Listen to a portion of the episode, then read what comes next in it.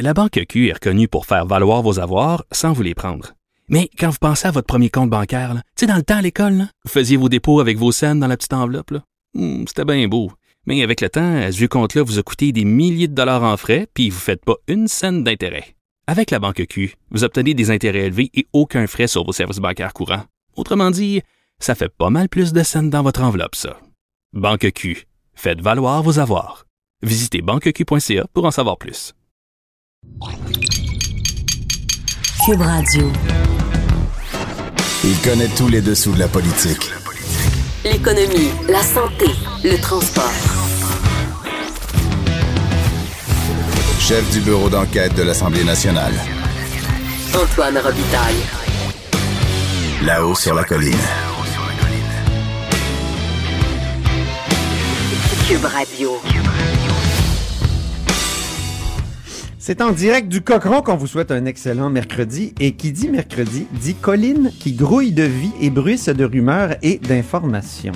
Hmm. Période de questions, Conseil des ministres. Vraiment, là, aujourd'hui, on gère l'abondance.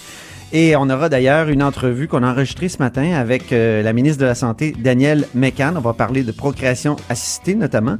Et aussi de, de- des coupes euh, budgétaires qu'elle ferait dans, dans son ministère de, de 300 millions. Euh, donc, euh, elle va nous expliquer pourquoi il faut faire des coupes alors que le budget augmente. Par la suite, euh, ben, ce sera, euh, c'est vu que c'est mercredi, c'est notre analyse sportive de la période de questions. Il y a toujours une période de questions importante le mercredi. Puis, euh, le chroniqueur et humoriste François Parenteau sera là avec Lise Ravary, la chroniqueuse, et ils nous, le- nous présenteront, entre autres, les étoiles du match de la période de questions. On terminera l'heure avec Louis-Gilles Franqueur, qui nous parlera de l'arsenic en Abitibi, donc grave cas de contamination. Mais d'abord, il y a dans le cochon euh, un compteur et un vadrouilleur. Écoutons sa musique de présentation. Moi des roses, mademoiselle, car j'ai rendez-vous, c'est très important. Ben oui, Patrick Belrose, correspondant parlementaire au Journal de Québec, Journal de Montréal. Beaucoup de sujets importants, comme j'ai dit, euh, dont deux dont, dont tu vas nous parler. Euh, c'est le gouvernement Legault qui va imposer un cadre minimal aux propriétaires de chiens du Québec. Donc, enfin, on légifère sur les chiens. Et deuxièmement, le Québec euh, sera consulté pour remplacer le juge Gascon à la Cour suprême, ce qui est quand même un changement par rapport au gouvernement précédent. On t'écoute, Patrick. Exactement. Donc, les chiens dangereux pour, Oui, euh, pour commencer. commençons par les chiens. On sait que c'est un dossier qui traîne depuis au moins 2016, donc depuis la mort euh, atroce, tragique de Christiane Vanet qui avait été tuée par un chien de type pitbull. Là, ça a été contesté, savoir si c'est un vrai pitbull ou pas, mais on va dire de type pitbull. Luc Van Couillard, à l'époque, avait promis d'interdire les pitbulls, carrément, donc une race de chiens carrément. Par la suite, il y a eu débat, il y a eu projet de loi, et on en est venu à plutôt vouloir encadrer les chiens dangereux. Sauf que le Grand Couillard est parti euh, en élection sans avoir de règlement pour appliquer le projet de loi en question. C'est ce que fait aujourd'hui la ministre euh, de la Sécurité publique, Geneviève Guilbeault, euh, qui va très loin, mais en même temps, il y a un petit problème, en fait, des questions dans l'application. Ah, ça c'est intéressant. c'est pour ça que c'est intéressant là-haut sur la colline. On a quelqu'un dans le couloir qui a compris le petit problème. Donc, les chiens dangereux devront être vaccinés contre la rage, micropucés et stérilisés, en plus de porter soit un licou ou une muselière panier dans, les, dans les lieux publics. Donc, jusque-là, tout va bien. Euh, aussi, si une personne se présente avec une morsure de chien chez le médecin ou si on sait que si un vétérinaire apprend que le un chien a mordu, il devrait être déclaré à la municipalité. Et il y a des règles qui vont s'appliquer aussi à tous les propriétaires de chiens, donc pas nécessairement dangereux. Euh, tenir le chien en laisse, le faire aussi, lui, avoir un médaillon pour le chien. Jusque-là, tout va bien. Par contre, la question, c'est de savoir ben, comment on détermine c'est quoi un chien dangereux? Euh, là, Ben ce oui. que la ministre nous dit, c'est ben, si la municipalité Le pitbull est dans les détails. le diable, pardon. donc, si la, munici- si la municipalité était avisée qu'un chien est dangereux ou un comportement dangereux, la municipalité va pouvoir euh, obliger le propriétaire de chien à la- à l'amener chez le vétérinaire, qui lui va évaluer si le chien est dangereux. Question Comment on évalue qu'un chien est dangereux Un vétérinaire, c'est un médecin, c'est pas un psychologue qui peut euh, s'adresser au chien pour déterminer pour chien? son comportement. Vis-tu un drame? Donc, la ministre nous, nous répond, mais écoutez, c'est la meilleure personne en place pour déterminer si un chien est dangereux. En effet. Par contre, j'ai encore des questions à poser à savoir est-ce qu'il y a une formation qui est donnée aux vétérinaires pour euh, évaluer Détecter. ça. Moi, ce Hein? qu'on me dit dans certains groupes de pression, c'est, ben, écoute, il n'y a pas de formation chez les vétérinaires pour déterminer si un chien Ah. est dangereux ou pas. J'ai pas encore été euh, validé, j'ai pas eu le temps, mais je pense que c'est la question qui, euh, qui est soulevée par le dépôt euh, du projet de règlement.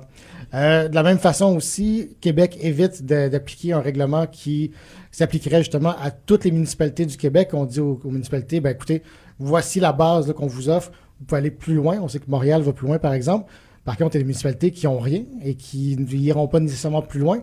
Et ça met aussi euh, des contraintes sur les municipalités d'avoir des inspecteurs qui vont justement mettre en application le cadre minimal imposé par Québec. Euh, on peut penser à une petite municipalité, un village de 1500, 2000 personnes. Je suis pas certain qu'on ait nécessairement les ressources pour le mettre en application. Après les chiens, les juges. Oui, C'est terrible de dire ça. je sais que c'est un sujet. Je euh, l'ai dit.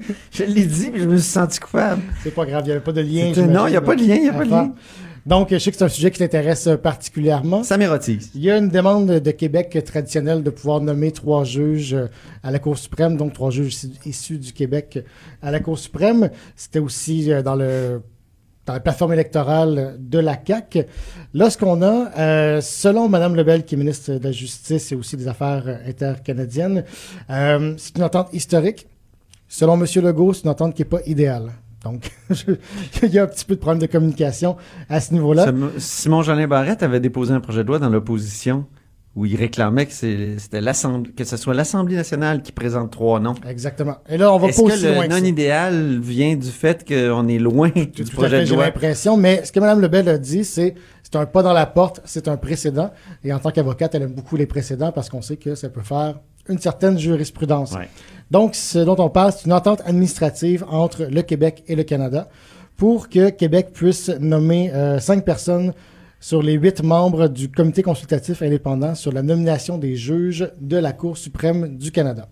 Donc, ce comité-là va euh, déterminer un certain nombre, euh, oui, donc cinq candidats que Mme Lebel va pouvoir ensuite, va pouvoir ensuite déterminer trois candidats sur les cinq, les soumettre à M. Legault. M. Legault va en faire une liste de préférences.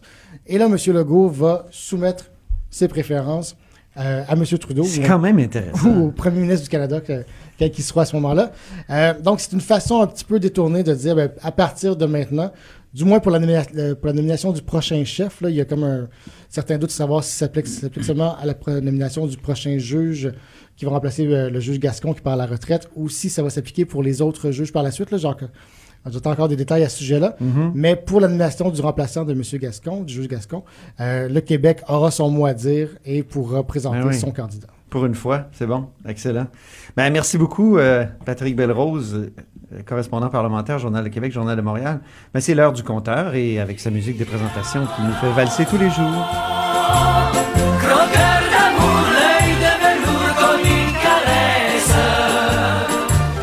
Le compteur, ben, il s'appelle Jean-François Gigibo et euh, il est directeur de la recherche à QMI. Et aujourd'hui, il croque des chiffres vraiment, là.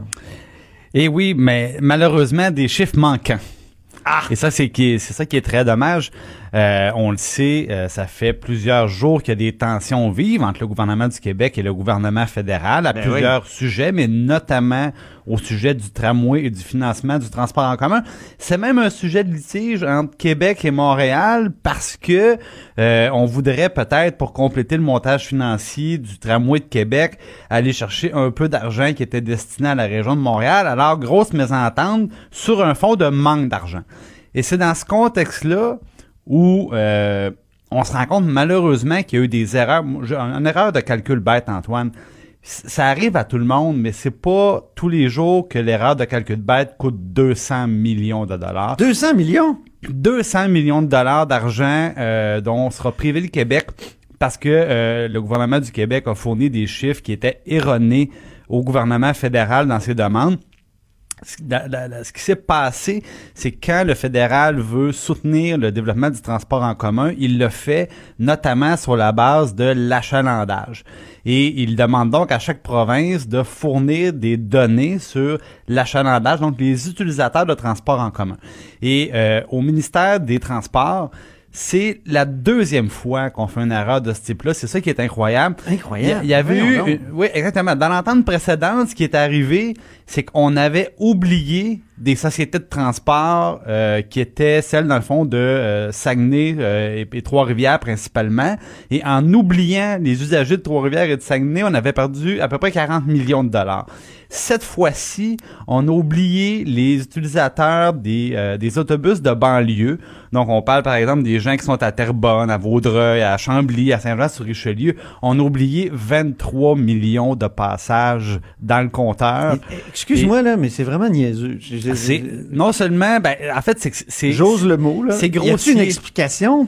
Ben oui, l'explication, je, je vais vous la donner. Là, si vous êtes dans la région de Montréal, vous savez probablement qu'il y a eu une réforme euh, qui touchait l'AMT à l'époque, puis ce qu'on appelait les, les sociétés de transport de banlieue. Maintenant, c'est fusionné. On a la RTM, on a EXO. Les gens de Montréal connaissent ça, EXO.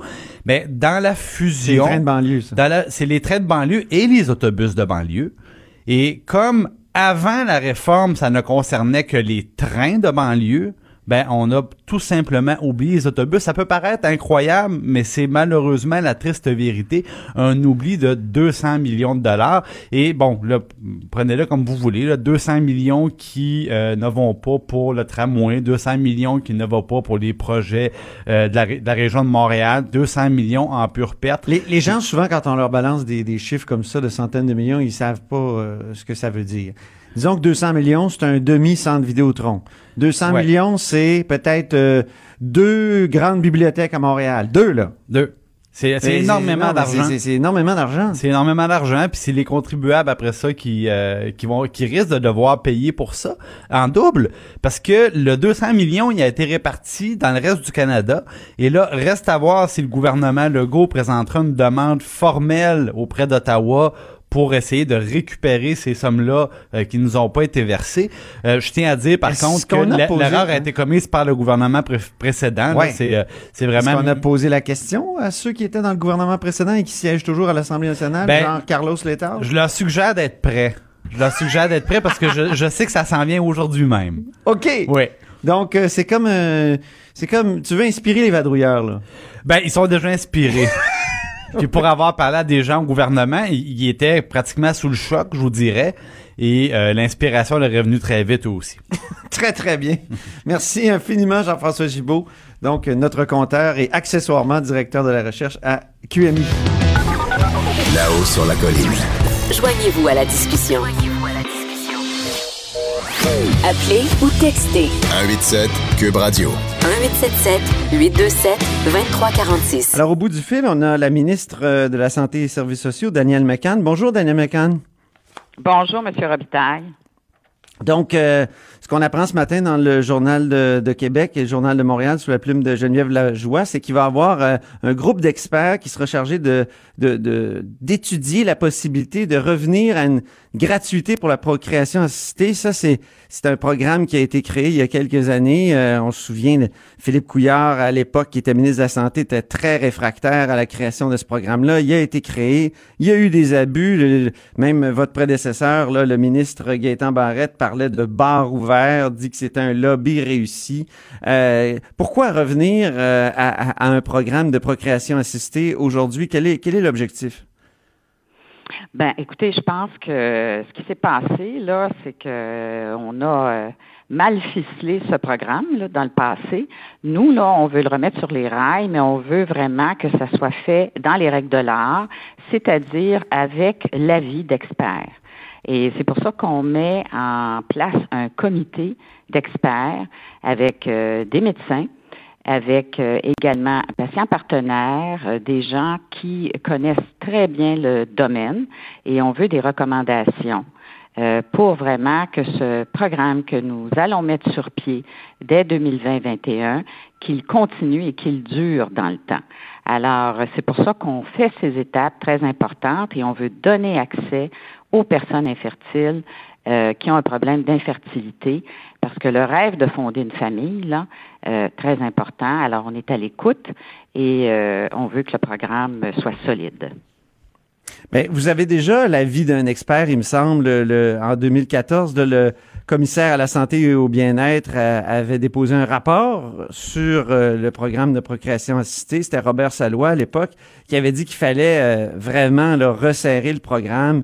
Il y avait des dérives, des dérapages. Quelles dérives et dérapages on, peut éviter? Vous voulez éviter, vous?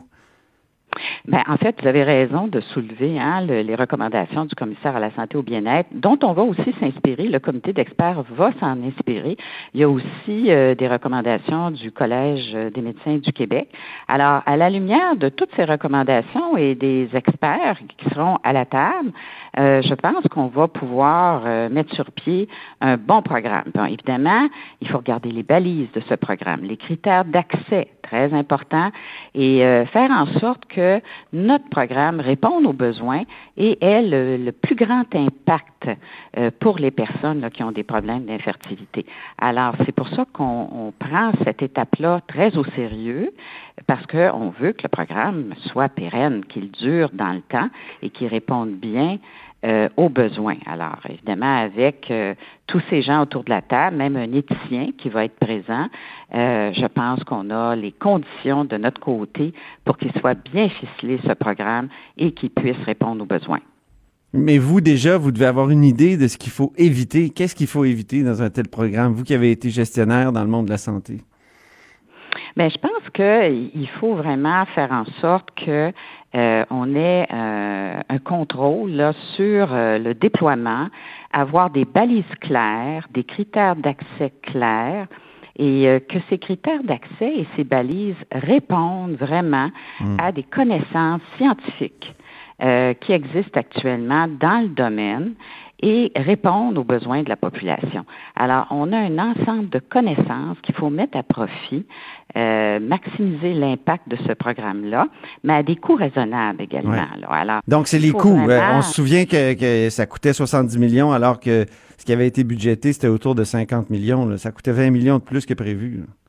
Exactement. Alors nous, il faut qu'on ait en tête que le dollar du contribuable, là, il va aller loin. Il va être basé sur des connaissances scientifiques et dont vont découler des critères d'accès, des balises du programme, encore une fois parce qu'on veut qu'il dure dans le temps. Là.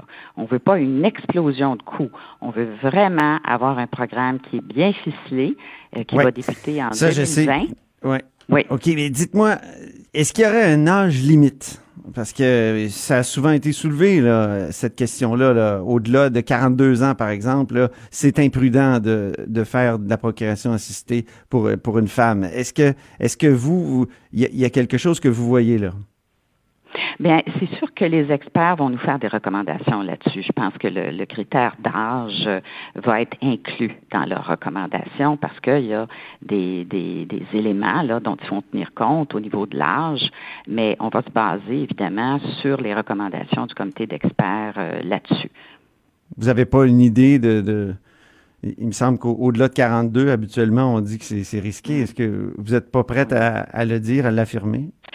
Je ne peux pas m'avancer, vous comprenez, parce Ouais. que, encore une fois, je pense qu'il faut être prudent, là. Puis il faut vraiment que, parce que c'est sensible, hein. Tout le critère d'âge est très sensible.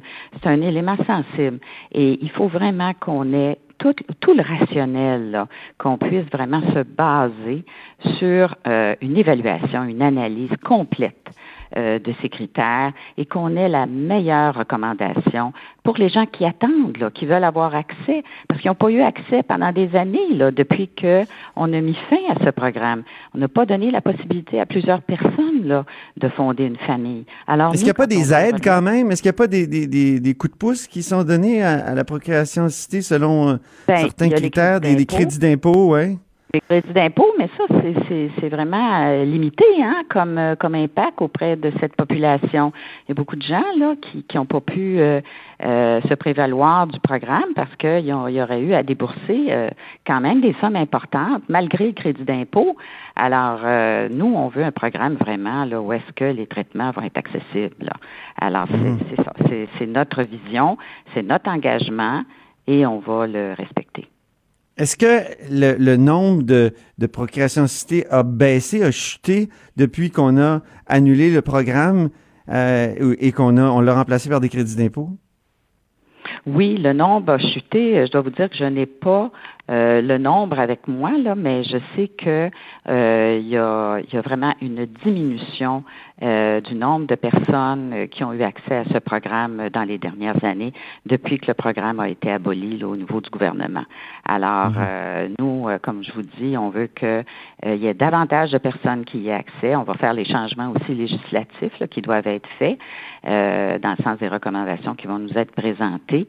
Et euh, oui, on veut que ce nombre-là soit augmenté.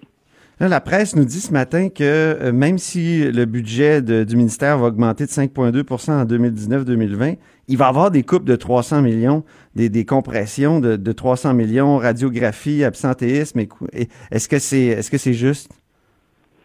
Ben, je pense qu'il faut vraiment clarifier tout ça. Là. On a une augmentation de 5,4% du budget du ministère. Là. Ça, c'est, vraiment. euh, Ah, c'est pas historique, 5,2 là. comme l'écrit Denis Lessard, OK.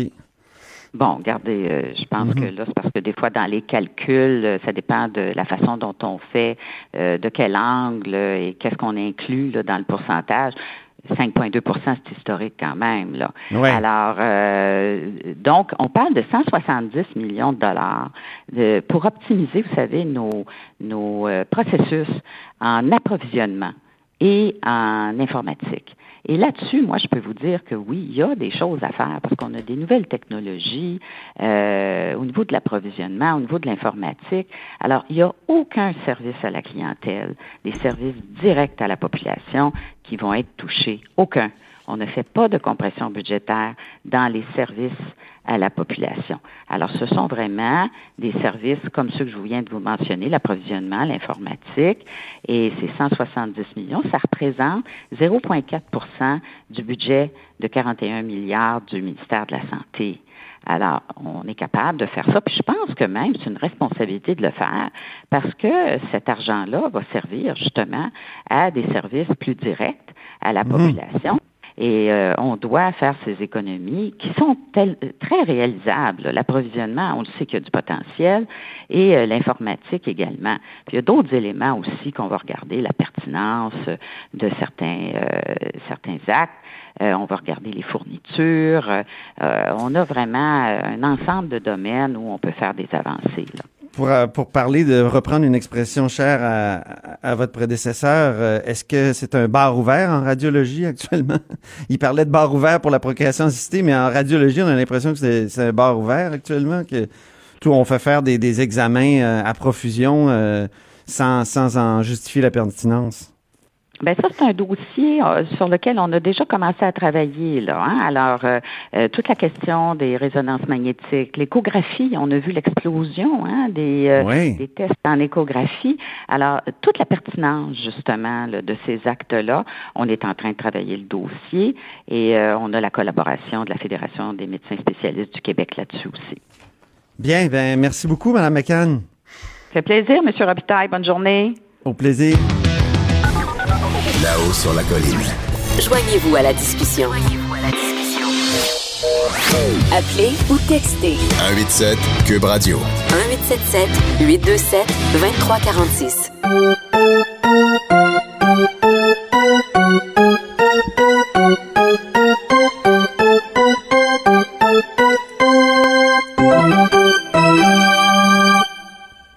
Ils ont revêtu leur veston bleu poudre comme à la belle époque de la soirée du hockey et ils nous proposent leur analyse sportive de la période de questions et aujourd'hui en direct de la galerie de la presse, c'est-à-dire le studio de Cube à Montréal à chaque mercredi. Donc c'est ce qu'on leur demande, une analyse sportive de la période de questions et de qui je parle? Je parle de François Parenteau, chroniqueur et humoriste, analyse de, de l'actualité politique. Bonjour François. Bonjour Antoine.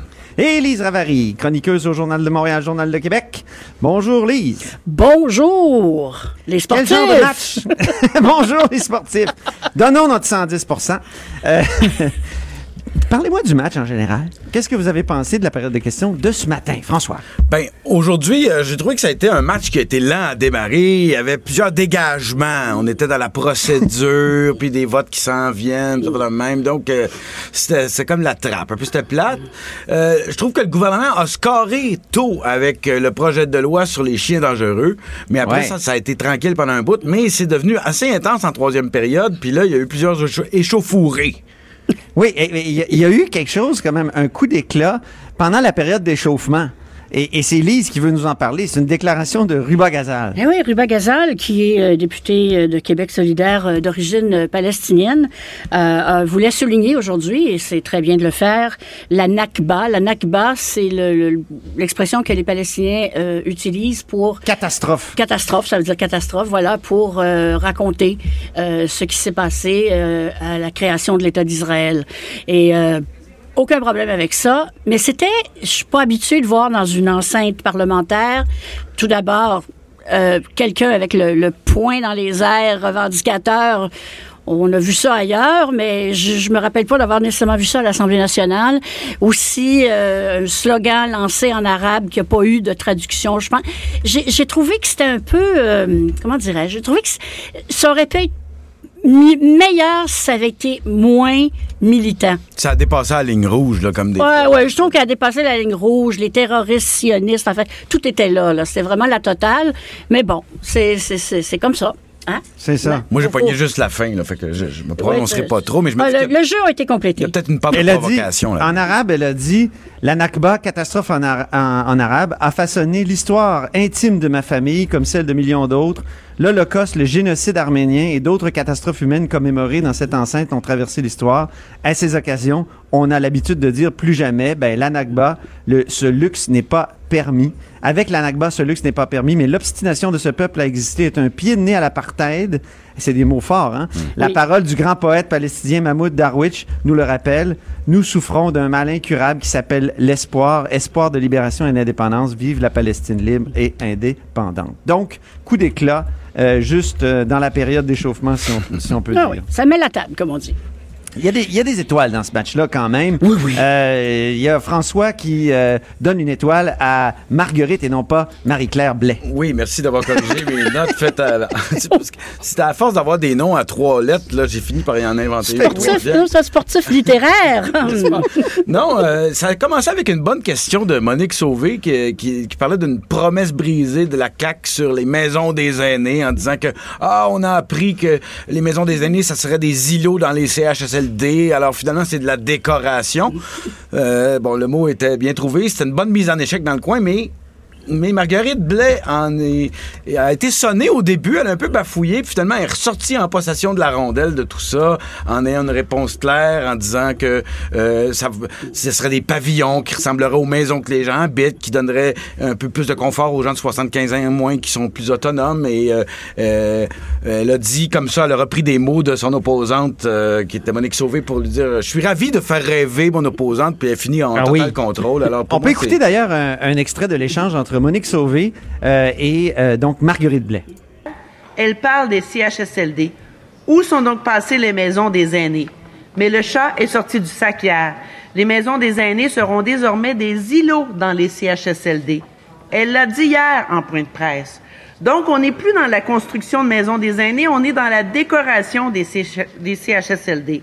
Bref, une opération cosmétique qui vise à nous faire oublier qu'ils ne réaliseront pas 30 maisons des aînés. Pourtant, c'est ça qui a été promis aux aînés du Québec. Est-ce que les aînés auront le droit à ça d'ici la fin? Donc, c'était quand même une question euh, solide. Puis, euh, Marguerite Blais euh, a répondu. Donc, euh, comme, comme tu l'as bien dit, François, ça a réussi à, à- à- à, comment dire, à déjouer l'attaque. Voilà. Très bien. Lise, un commentaire là-dessus ou on y va avec la, une étoile? Moi, moi, j'irais avec une étoile. Une Oui, étoile, hein? oui. Ben alors, la deuxième, euh, tu as parlé tantôt là, de, euh, de- du projet de loi, en fait, de règlement, là, parce que c'est pas le projet de loi. Le projet de loi, lui, il existe déjà. Il manquait Oui, juste les c'est ça. règlements sur les chiens dangereux. ouais. Voilà. Et euh, c'est Geneviève Guilbeault, qui est la ministre de la Sécurité publique, qui, euh, oui, c'est vrai, j'avoue, peut-être que c'est un but facile pour elle. Mais quand on pense, depuis le que les gens attendent qu'il y ait un encadrement euh, clair et facile à, facile à comprendre, euh, ben, je pense que là, le gouvernement euh, vient de poser un geste, le, le bon geste. Le bon geste, et je, je, je vais citer quelqu'un que je ne connais pas, que j'entendais parler tantôt, qui disait, avec ce projet de loi-là, un chien qui mord, c'est un chien mort. Oh!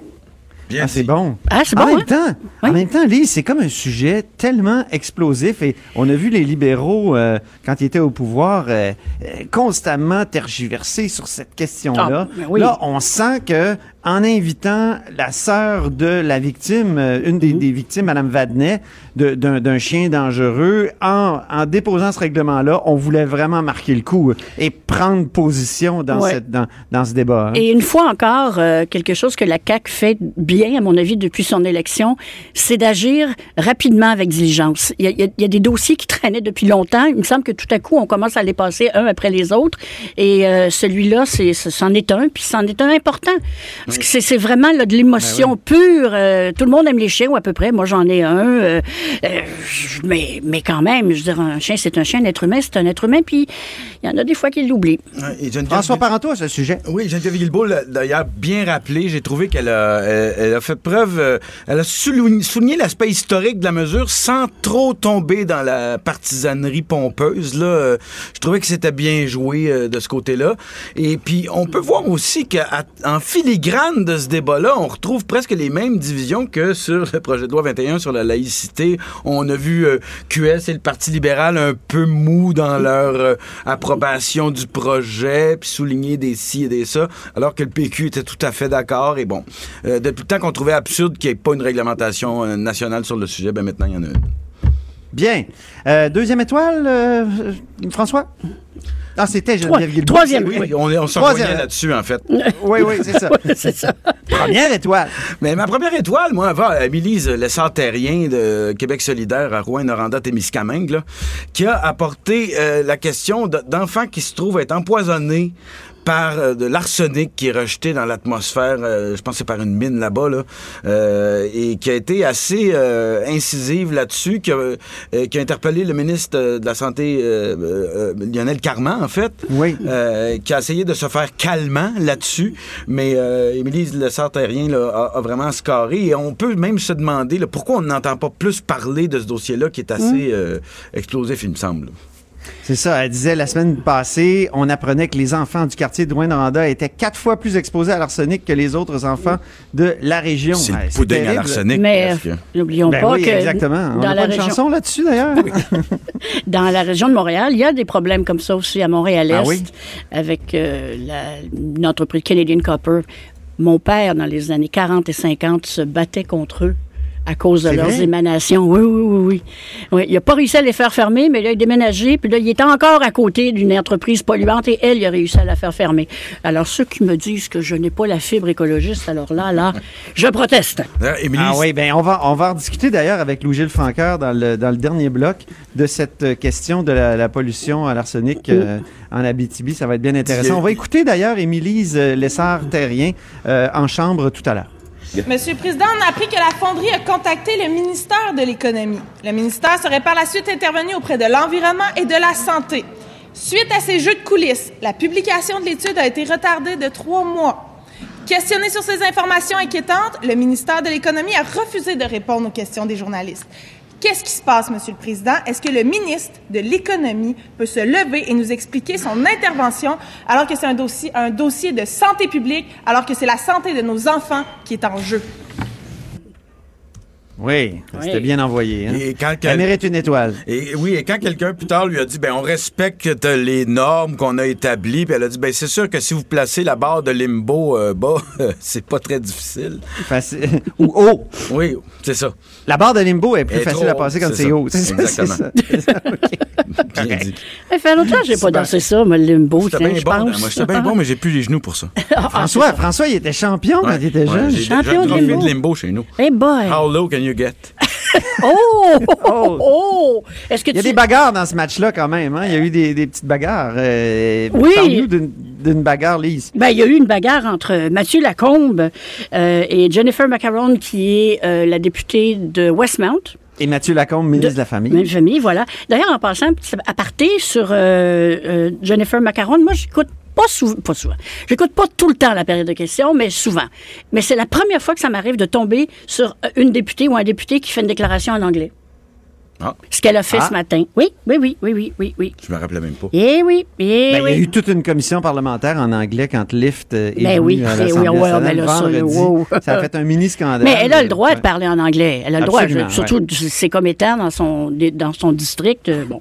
Alors, de toute façon, il y a eu une petite échauffourée sur les maternelles 4 ans. Quel beau sujet. Ça, ça là, vraiment, ça score tout le temps, les maternelles 4 ans, si tu veux t'engueuler. Hein? Les, les positions sont Oui, très tranchées. Ça semble Hein? Comme disait François l'autre fois, c'était un peu. François, tu disais l'autre fois que c'était un peu le projet euh, bancal du, du gouvernement Legault. Ça semble être un point faible, en tout cas. Là. Disons que c'est.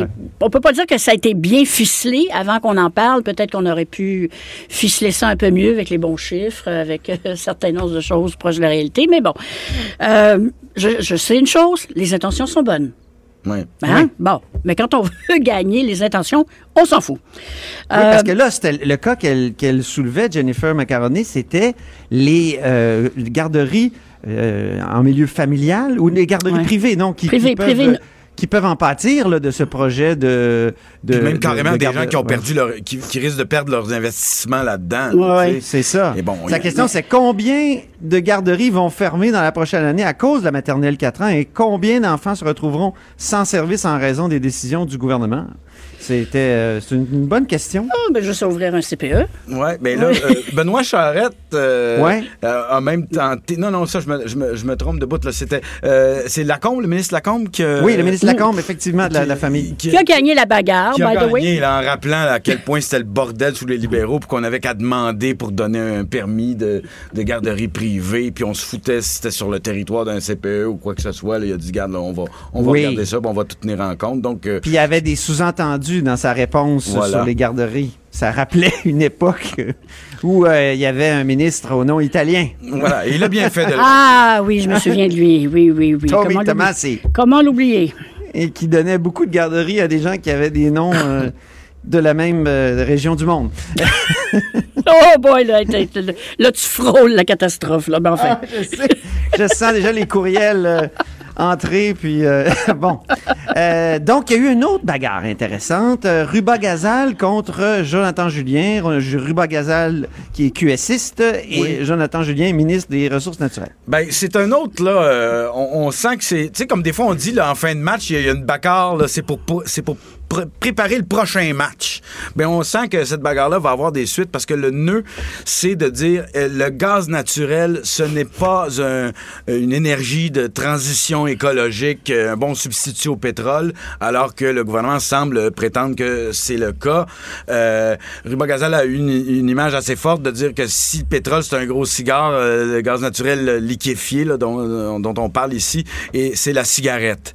Ah oui. et on a vu euh, Jonathan Julien répondre avec des arguments qui semblaient tout sortis d'un briefing de lobbyiste quelconque. Là, et cette bagarre-là a été euh, remportée par euh, Ruba Gazal. Elle parlait des évaluations environnementales de GNL Québec. Donc, ce grand projet là, qui amènerait du gaz euh, par le nord du Québec jusqu'au au, euh, au Saguenay. Euh, Voilà. Donc, Oui. c'est c'est un énorme projet, effectivement. Puis le gouvernement semble dire, ben là, euh, le- le- ça, ça peut être un bon projet de développement économique. Lui, il semble dire que, tu sais, pétrole Yark, pétrole sale de l'Ouest, euh, Ouais, c'est ça. mais gaz, OK, mais tu sais, il y a des... Ben, il l'a dit, ça. Non au pétrole, oui au gazo- Ouais. gazoduc. C'est pas tous les compromis qui se valent, mettons. Non, Exactement. effectivement. Mais moi, j'aimerais là-dessus, bien, ouais. J'aimerais bien que parfois les élus euh, de ville aillent faire un tour euh, là où sont les, les rats des champs. Comme moi. Et Ah, euh, je veux dire que c'est pas demain matin que dans le rural, les gens vont être électrifiés en transport. Laissez-moi vous dire ça. Ah, non, On va commencer par la moissonneuse batteuse. les nombreux tracteurs qui passent Ben devant oui. chez moi à longueur de journée. C'est qu'il y a tellement de réalités. Quand on voit ces réalités-là, on se dit, mais comment peut-on imaginer qu'en 10 ans, on va complètement réorganiser la planète puis qu'il n'y aura plus de pétrole? C'est impossible. C'est difficile à, à concevoir, effectivement. Oui, parce que c'est. Puis euh, on a beau refuser les pipelines, puis moi j'en suis là, j'aime pas l'idée que des pipelines, pipelines passent dans- à travers euh, des 200 rivières, mais en même temps, si on refuse les pipelines, ils se promènent par train, le pétrole, puis on a vu à Mégantic à quel point euh, c'était peurant. Puis le mi- le ministre Jonathan Julien, lui, il a parlé de transition énergétique d'ailleurs. Il a dit pour nous, je le cite au texte, c'est un outil de développement économique, le GNL Québec, et la transition énergétique doit effectivement passer par le gaz naturel.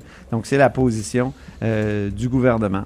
Et position controversée, mais peut-être moins euh, à la campagne, comme Lise le dit. Mais je suis juste curieux, moi, de voir vraiment des arguments scientifiques qui le démontrent. Puis, bon, quand on dit pétrole, oui, on, il va- c'est sûr qu'on va continuer encore pour un bout d'en avoir besoin. Mais est-ce Ouais. qu'un pétrole sale écologiquement est mieux qu'un pétrole sale politiquement? Ah Oh, bonne question. Là est la question.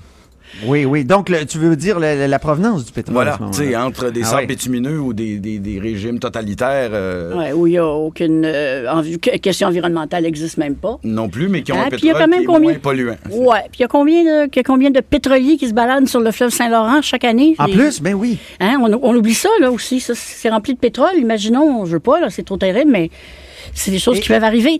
C'est c'est toujours comme me disait ma mère, qui était une fontaine de sagesse. Ma fille, disait-elle, il n'y a pas, il n'y a pas de solution simple à des problèmes complexes. Non. Ah, ben c'est bien. Mais le- les problèmes des municipalités, et là, c'est Ah, François qui a écrit ça, qui souligne ça dans, dans son plan de converse. Le rapport avec les, mun- les municipalités pourrait être un talon d'Achille de la CAQ. Explique-nous, François, ton analyse. Ben, c'est pas nécessairement que moi je vois ça, mais je, je, je crois que le Parti libéral, lui, voit ça. Et euh, euh, il a rappelé que, bon, il y a une promesse de la CAQ qui était d'aller chercher un point de TPS, je pense, pour, euh, pour le euh, refiler aux municipalités. Puis là, quand est-ce que ça s'en vient, ça? Puis on répond qu'on doit bien faire les choses et tout ça. Euh, et on sait qu'il y a eu un, un gros froid là, le- à la réunion de l'Union des municipalités du Québec, là, que, quand le gouvernement est arrivé pour un peu peut-être calmer les, les, les ardeurs de tout le monde. Et moi, je vois vra- vraiment une ligne d'attaque, une stratégie, en tout cas, du Parti libéral envers la CAQ là-dessus. Parce que le Parti libéral avait promis, au pouvoir, avait promis euh, le- transfert d'un pour cent de, de la TPS. Voilà. De la Ouais. TVQ, pour être plus TVQ, euh, ouais. précis. Ah oui, puis euh, c'est Marie-Claude Nichols qui a posé la question, comme tu l'as dit. Elle a dit le premier ministre a laissé de glace les gens aux assises de l'UMQ, justement, parce que là-dessus, euh, il n'a pas été euh, très précis. Et la ministre, d'ailleurs, hein, André Laforêt, pas été très précise, euh, je trouve. Euh, je sais pas ce que tu en penses, euh, François. Non, effectivement, là, ça ressemblait à ces espèces de. Je vais vous répondre plus tard. Mais tu sais, souvent, quand, je- euh, quand on pose ces questions-là, là, quand est-ce que le ministre, quand est-ce que le ministre, ça, ça score pas souvent, ça. Puis je pense même que quand un gouvernement est un peu en ligne de miel, comme la CAQ l'est présentement, ça, c'est le genre de questions qui sert le gouvernement parce que là, l'opposition a l'air de, de, de se plaindre pour rien. Puis ça s'en vient, là. Calmez-vous un peu, tu sais. OK. Euh, y a-tu des passes de la- sur la palette pendant cette, euh, ce match de la période de questions? Y a-t-il eu des passes sur la palette? Euh, chers collègues, oui, il y a eu de la... on parle de... et ça, je pense que c'est pas la première fois qu'on parle de ça, mais euh, euh, on sent hein, une espèce de connivence en train de se développer entre la CAQ et le Parti québécois. J'ai remarqué ça, moi, des échanges. Je euh, remercie des- des- le député pour son excellente question et nous sommes de leur côté.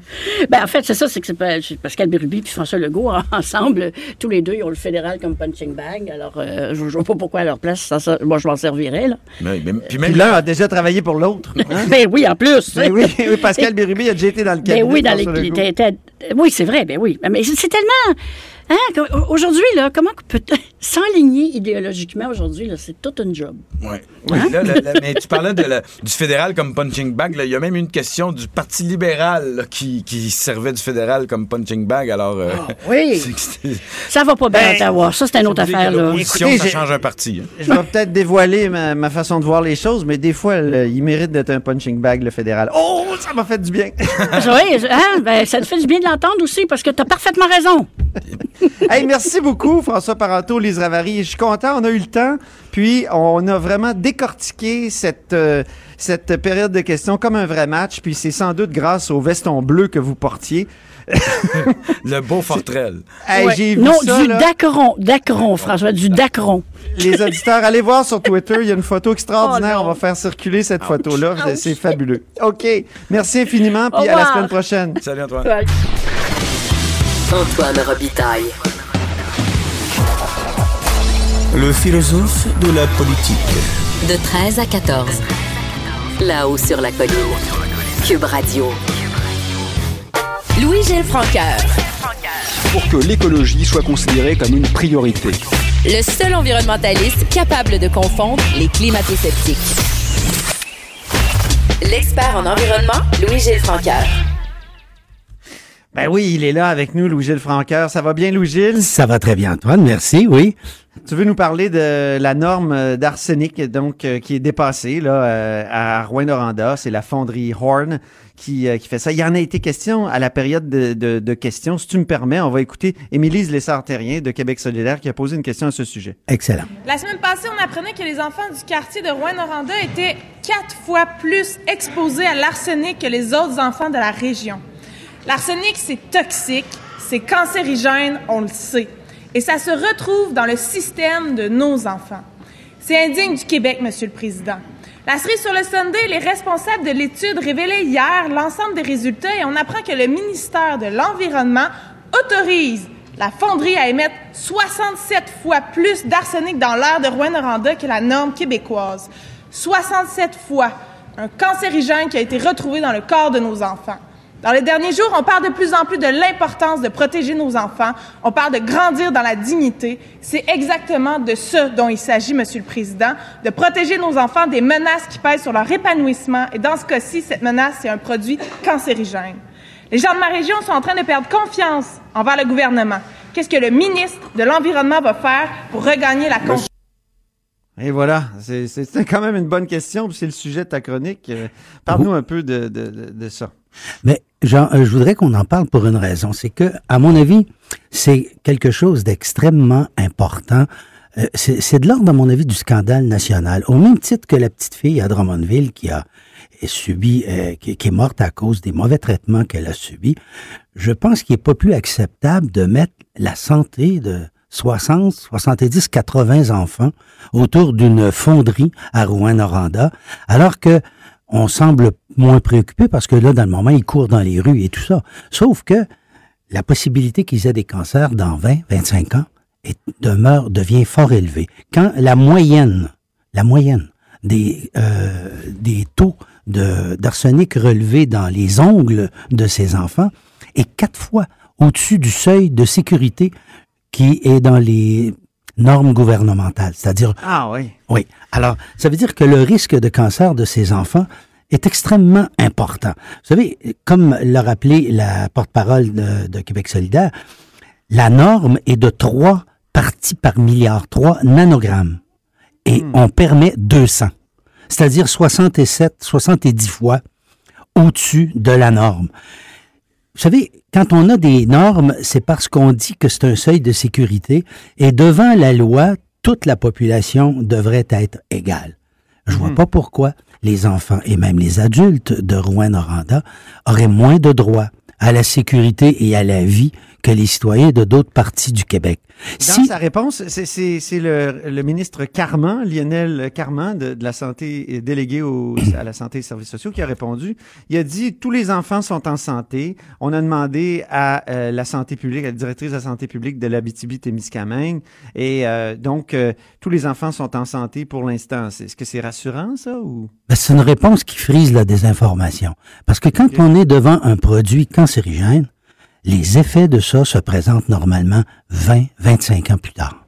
Alors, de dire que les enfants sont en bonne santé, c'est une évidence. Mais ça ne veut pas dire qu'ils vont l'être, ça ne veut pas dire qu'ils ont le même taux de survie que d'autres enfants dans la population. Et de, un ministre de la Santé qui dit ça, je trouve que c'est indigne.